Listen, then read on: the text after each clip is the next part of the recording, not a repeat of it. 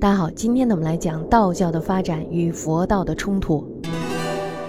我们大家都知道，道教呢重视的是现世幸福，以求的是长生不老为目的。那么它的渊源呢，要比佛教早很久很久。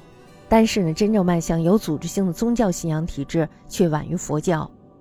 东汉的时候，我们大家都知道，张道陵呢，他就创始了五斗米道；那么张角呢，又创始了太平道，这都是道教的雏形。自从魏晋以来，道教呢这时候就受到了当时广泛红布的佛教的刺激还有影响。大家知道佛教挣了很多的钱是吧？道教呢这时候却一无所有，那么他们就有点不平衡了。于是呢他们就开始加速吸收佛玄儒理论。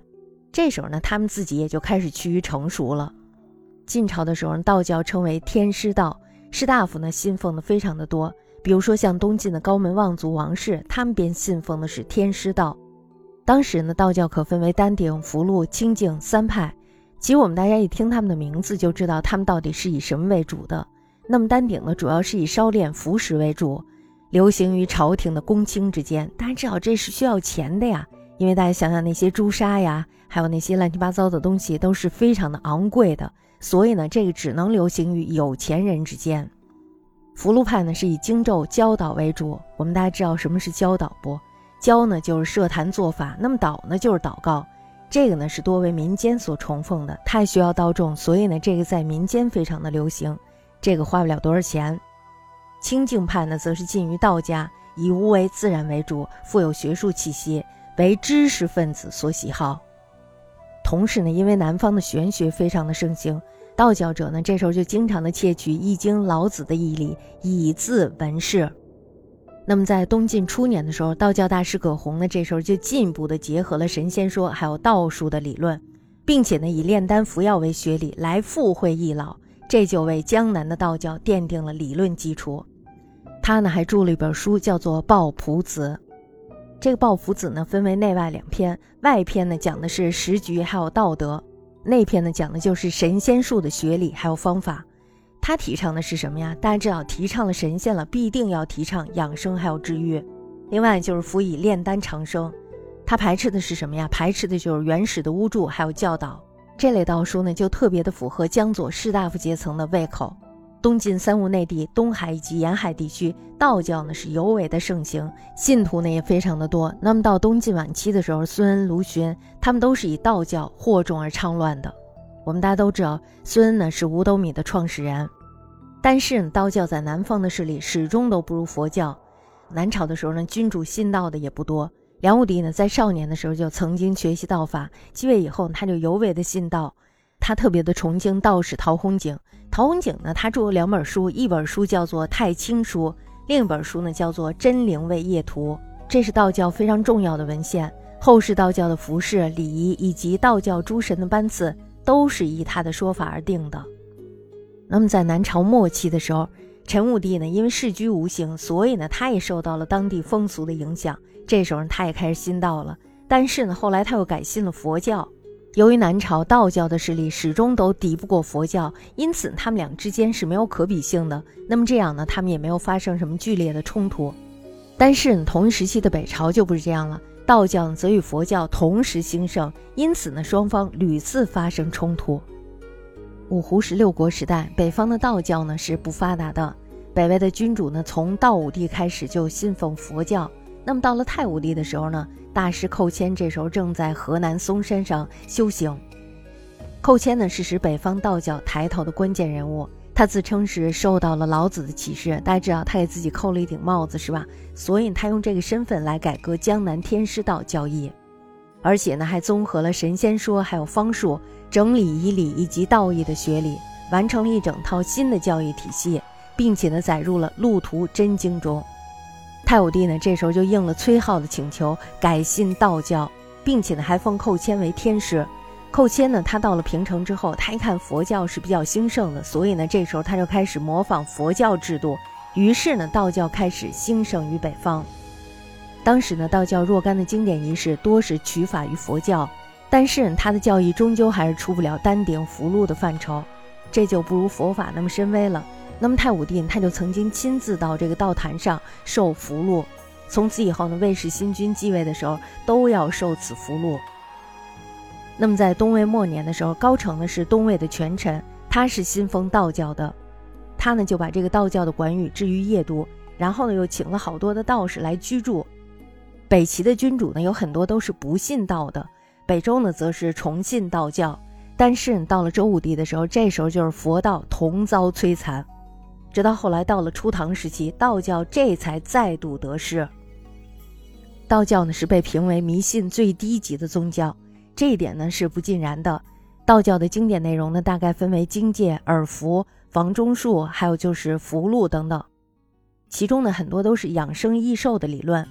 大家知道，道教是偏于个人化的，所以呢，有很多都涉及到近代的植物、矿物、生物、医药、物理、化学等等科学范畴。这就显示了道教对于反抗自然、力谋延长人类生命的理想为崇高的理想。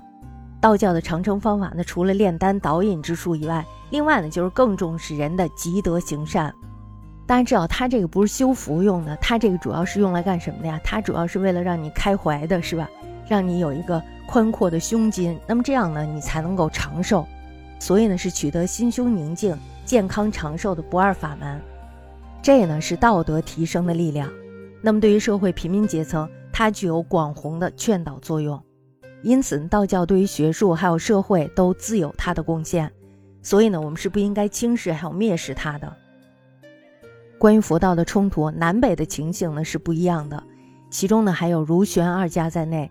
大体上来说呢，江南的道教是依附于儒的，玄佛呢是合流的。那么这样呢，就分成了两个集团，他们的争论呢也只是限于思想还有言辩上的争论，与这个政治还有实务都是没有什么干涉的。北方呢就不一样了，北方的佛道争斗呢是政治地位的争斗，而且他们的冲突是非常剧烈的，因为涉及到权力了，所以呢争斗是非常剧烈的。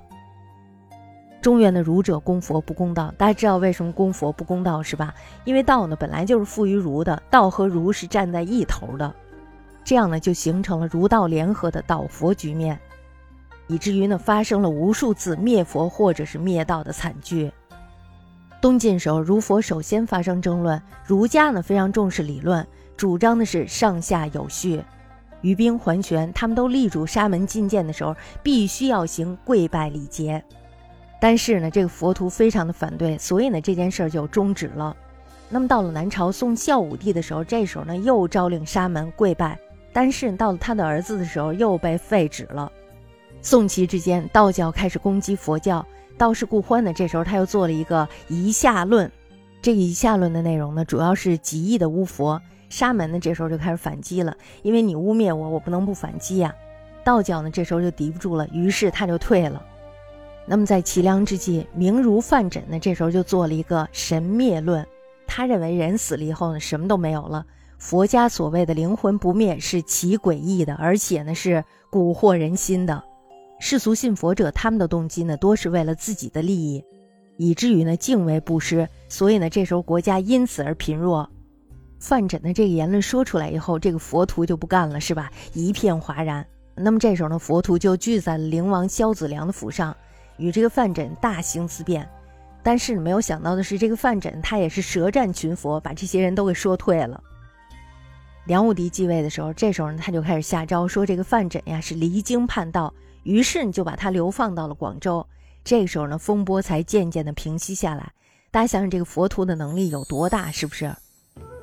北朝呢，自寇谦创立了教统之后，佛道两教呢，这时候就开始发生激烈的冲突。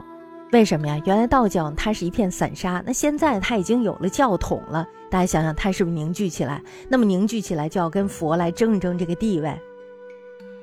北魏太武帝的时候，还有北周武帝的时候，两度灭佛。都是与这个道教有关。当时呢，供佛的理由之一就是华夷之辩，就我们上头说的这个范缜的这个事儿。太武帝的时候，崔浩侍奉天师道，因此这时候他又劝诫太武帝要信道。寇谦还有崔浩这两个人这时候就合谋了，他们说这个佛是胡神，太武帝呢是应该亲汉而不应该亲胡的。太武帝呢，于是就有了灭佛之举。大家知道为什么他说是胡神是吧？我们说十六国时代是一个胡族统一北方的时代是吧？胡族呢认为这个佛是外来的，而他们呢本身也是外来的，所以他们引进了佛法来作为统治的辅助。那么自从太武帝有了灭佛之举以后，其后呢这种行为就愈演愈烈，而且呢还成为了政治冲突。太武太子晃他笃信的是佛法，他的师傅呢是沙门的玄高，这个玄高呢因为崔浩还有寇谦进谗言，所以被杀了。于是呢这个晃就特别的怨恨崔浩，双方的争执呢也是越来越激烈。其后呢崔浩就发生了修改国史的这个事儿，因为修改国史这个事儿他得罪了鲜卑，被太武帝给族诛了。历史上说太子晃颇有构陷的嫌疑。北齐文宣帝的时候，为了显示亲显卑、尊胡神，这时候就有了灭道兴佛之举。周武帝的时候，魏元松呢，他是一个佛门弟子，他著有《佛道二论》这本书的理论呢是重道义佛的。后来他就与道士张斌相勾结，并且呢展开了排斥佛教的行动。因为他们排斥佛教，所以这时候他就得到了武帝的尊信。大家知道这个武帝他是崇阳儒术的，而这个道呢，他是依附于儒。所以呢，这时候道教也占了便宜，至此呢，就有了兴儒道而去佛的意思。但是这个周武帝他并不想用残杀的手段来禁佛，于是这时候他又想了一个办法，他召集了百官，还有名儒，另外就是沙门道士两千个人，开了一个大集会。在这个集会上呢，大家一起来辩论，辩论了很多次以后，武帝呢这时候就给三教判定了一个次序。首先呢是儒家为先，大家知道他是信儒的，是吧？所以他是儒家为先。其次呢是道，佛教殿后。那么这时候沙门就不服了，觉得我们又没变书，凭什么让我们殿后呢？